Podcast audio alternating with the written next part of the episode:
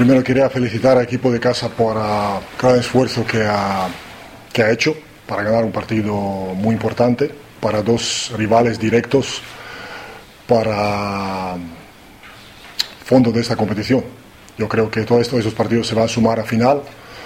Ojalá me equivoco, para bien, para, para bien de unos y otros, y esto no sea así pero sensación me da que todos estos partidos que se están jugando así ah, entre nosotros, yo creo que esto va a ser a final decisivo ah, para quién, que se, quién se queda en ah, esta competición y quién va a bajar. ¿Cuánto partido?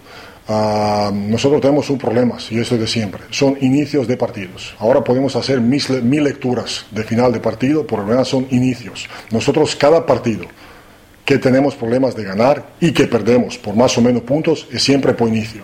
Por esto yo estoy muy, mucho más preocupado por primer cuarto, por mi equipo no saber jugar contra algo que sabíamos que va a pasar y contra algo que lo estamos preparando toda semana para, para esto. Falta de energía, falta de concentración. Uh, equipo de casa ha salido con más uh, energía, ha salido con uh, más decisión para resolver cosas en su favor y yo creo esto ha decidido, porque yo creo nosotros necesitaríamos decidir este partido mucho más antes y no llegar hasta final. ¿Cómo ha visto esa jugada, ese triple casi imposible que, que ha forzado la prórroga? ¿Cómo se ha visto? Bueno, lo he visto un tiro difícil igual que este de Nacho. Este que Nacho que mete después de, de 8 metros son todos tiros que se meten así. Por esto yo no me, especialmente como exjugador, de estas cosas no me puedo cabrear. Son muy pocas cosas que al final tú puedes controlar cuando llegas en esto.